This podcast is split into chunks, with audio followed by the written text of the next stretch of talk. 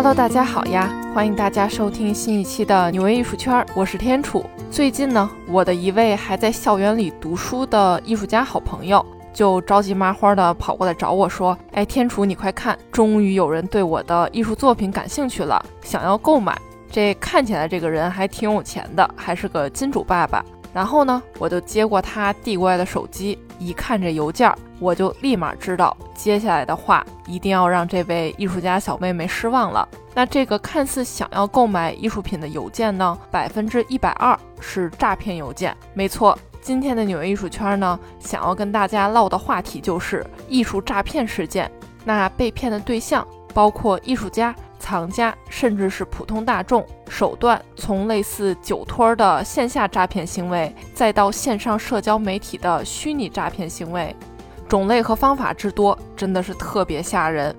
那咱就接着刚才的话题聊。其实我的艺术家朋友们呢，经常会收到类似的来自买家的电子邮件，其实这很正常。因为现在这个信息渠道很广，所以不一定仅仅是可以从代理艺术家的画廊那儿呢去了解到艺术家的作品。那我的艺术家朋友们也会在自己的社交媒体上、个人网站上去更新艺术创作动态。那么此时如果收到藏家问询想要购买作品的邮件呢，也是很常见的。那就看艺术家本人应该如何分辨这到底是真的邮件还是诈骗邮件。那这一类直接发给艺术家的诈骗邮件呢，内容上是大同小异的，基本上就是，哎，我是谁谁谁，我来自哪哪哪，我在网上呢看到了你的艺术作品，十分喜欢，想要立即购买。然后当艺术家回复了艺术品的细节和价格之后呢？这些骗子会立马回复邮件说啊，我正在为我新买的房子选购装饰艺术品，或者就干脆说是我想要给我结婚三十年的太太送上你的艺术品作为一个惊喜的礼物。基本上呢就是这两个理由。总而言之，就是为了从侧面跟艺术家去证明我年纪比较大，手机玩不溜，但我有钱有老婆，生活呢过得倍儿滋润，没有经济上的压力。那当确认了要购买哪件艺术品之后，这些骗子呢会立马显得特别着急以及特别大方。就比如说哈，这件画作谈好了是五千美元，那么他们会直接给艺术家寄一个九千美元的支票，并且附上理由说啊，我们是因为着急出去度假，所以现在呢你寄了艺术品，我们也没有办法及时收货。那我们呢，就会派出运输公司运输人员去帮我们收取你的画作。那这多出来的四千美元呢，就麻烦你去帮我们给到这个运输公司以及运输人员。这是不是看起来真的特别的大方，也特别的信任艺术家？但可想而知，这绝对是空头支票。他们骗的呢，就是这四千美元所谓的运输费用。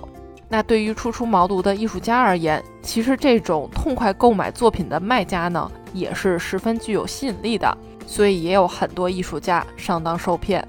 那咱这讲到的哈，算是骗艺术家的钱。那下面要讲到的这个艺术诈骗套路的原理呢，其实大家应该也都多少听过，就是和酒托诈骗一模一样的艺术品托诈骗。哎，这词儿确实听起来有点别扭哈。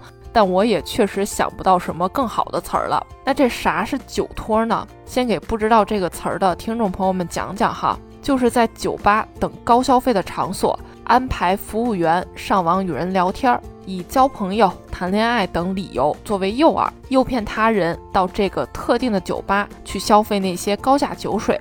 那这所谓的服务员呢，就是酒托。酒托的话呢，男性、女性都有。同理，艺术品托也是如此。犯罪分子呢，就利用交朋友或者是谈恋爱作为幌子，去骗那些急切想要交朋友或者是谈恋爱的受害人，去购买他们所谓的艺术品。那咱就用单身帅小伙小王和画廊工作人员也负责销售的美女小周作为例子哈。当然了，我编这个故事呢，其实也是在我们已经站在上帝视角，知道这个是个骗局的基础上去看这个事件。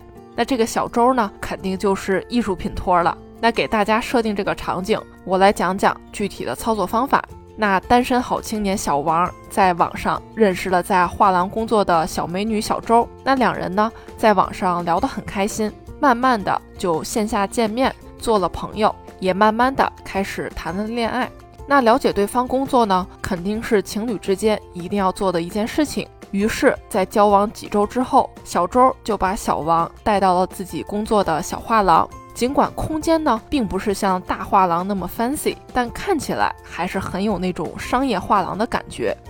世界上画廊千千万，有卖动辄上千万美元艺术品的全球连锁大画廊，那当然也有卖几百美元、几千美元艺术品的年轻画廊。那大画廊呢，有自己这个一整栋楼，小画廊的空间、地段、布置等等呢，都比较一般。所以小王呢，也并没有因为小周所工作的画廊的空间比较普通呢，所产生怀疑，只是沉浸在甜甜的恋爱里，希望能进一步的去了解女朋友。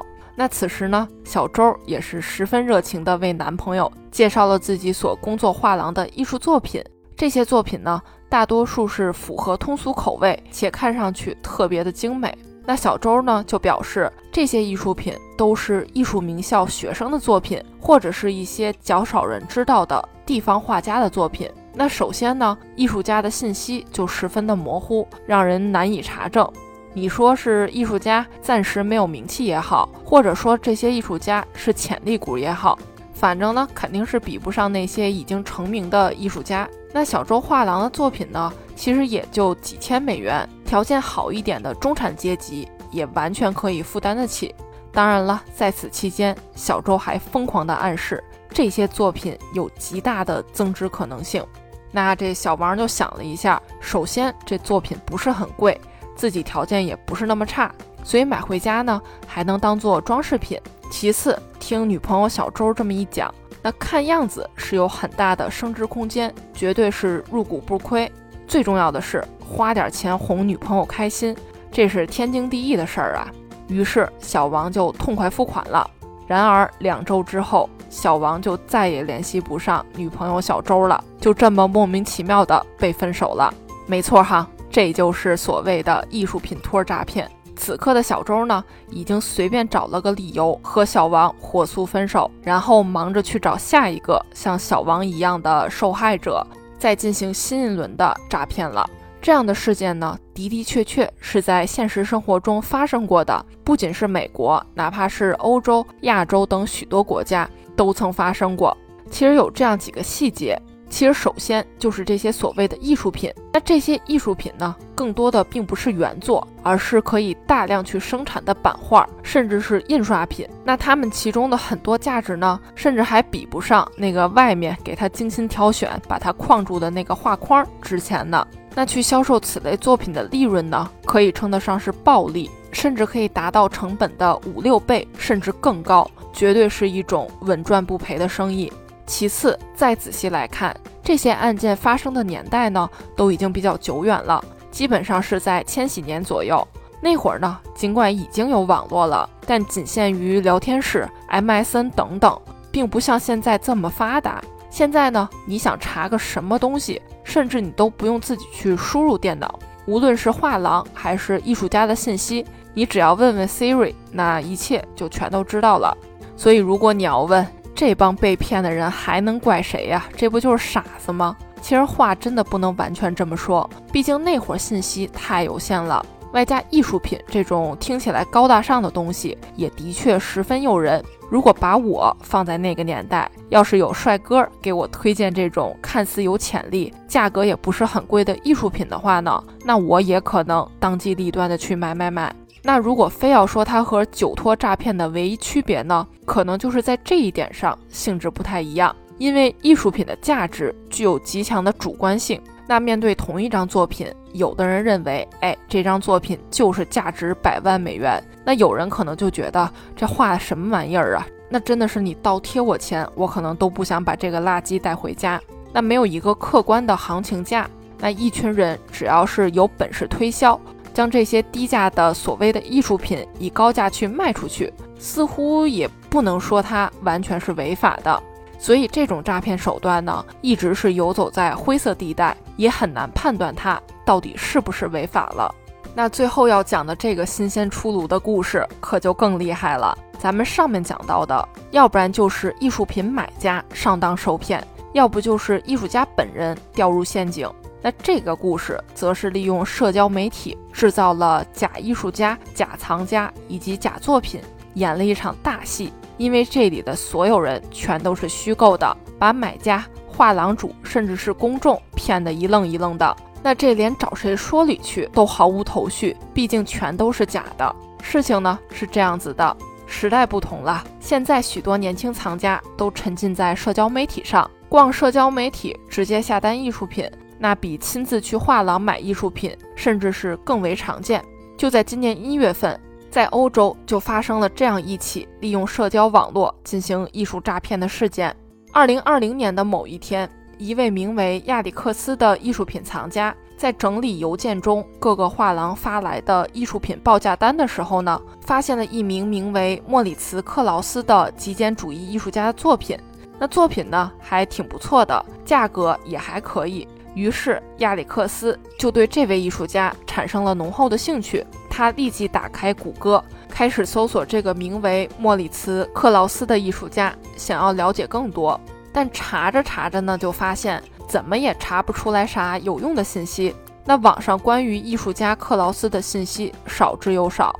但是当亚里克斯去 Instagram 上查看的时候呢，却发现这个克劳斯拥有大批的粉丝和藏家群体，还都特别的活跃，留言、点赞、互相艾特。宣传他的作品，那其中就包括，比如说意大利籍瑞士商人罗纳蒂、时尚企业家里纳尔迪、年轻家族继承人卡罗等等。那这些人的社交媒体页面呢，看似也没有任何问题。这有钱人嘛，或高调或低调，但总会发一些派对、工作、度假以及艺术品的照片。亚里克斯呢，也去翻阅了这些人的首页，心想着说，这么多成功人士。都收藏了艺术家克劳斯的作品，那说明这位艺术家肯定不差。于是他也没太多想，毕竟现在 Instagram 真的很强大，艺术家活跃在这里也是无可厚非的。于是就爽快的下了单，花了超过五位数美元，具体是多少这里并没有透露哈，但肯定是一万美元以上的价格呢，去购买了克劳斯的一件艺术作品。他也收到了作品，也没有发现什么端倪。然而，就在差不多半年之后，事情呢就开始不对劲儿了。令他意想不到的是，这位艺术家、这位艺术家的粉丝以及藏家全都是虚构的。真相被捅破，还要感谢米兰的一位画廊主费德里科·瓦瓦索里无意间的发现。那二零二一年底，瓦瓦索里无意中翻看了上面我们提到的藏家意大利籍瑞士商人罗纳蒂的 Instagram，他发现呢。这个人发了自己画廊所代理的一位艺术家的作品，看样子呢，还是把这件作品收藏了。但身为专业画廊主的他呢，想来想去，并没有印象说自己和这个罗纳蒂有过接触，那更是对罗纳蒂到底是如何获得这件作品的毫无逻辑。那瓦瓦索里呢，开始了他的查案之路。他发现以罗纳蒂为首的有一个小小的艺术品藏家的网络，没错，就是我们上面提到的那些成功人士。那这些人呢，在社交媒体上经常互相回复、点赞、评论，并且也会发表一些对新兴艺术家的看法。于是呢，瓦瓦索里就锲而不舍地私信这些账号，想以画廊主的身份接触这些藏家，看看他们到底都收藏了哪些作品，以及通过什么渠道收藏到的。当然了，我们现在是站在上帝视角，可以看到，其实这根本就是一场基于社交媒体的艺术欺骗大戏，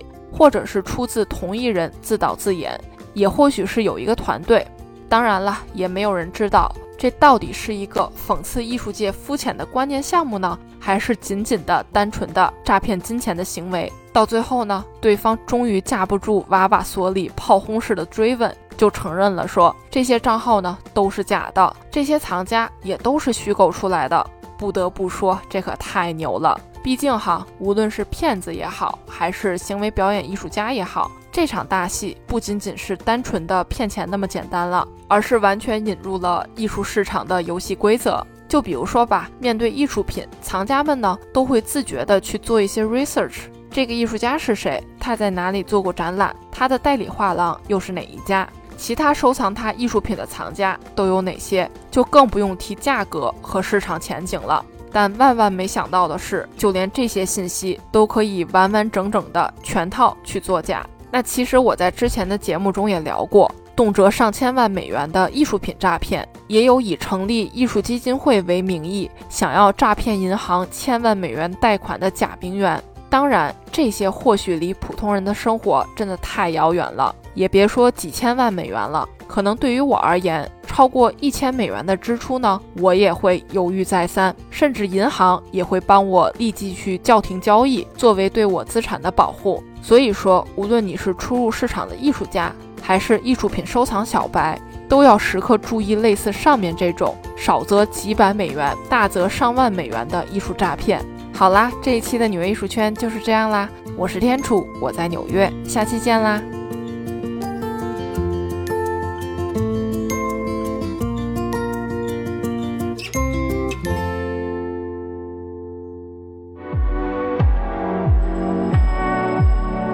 我爱纽约这座城市，它满足了我对艺术的所有幻想。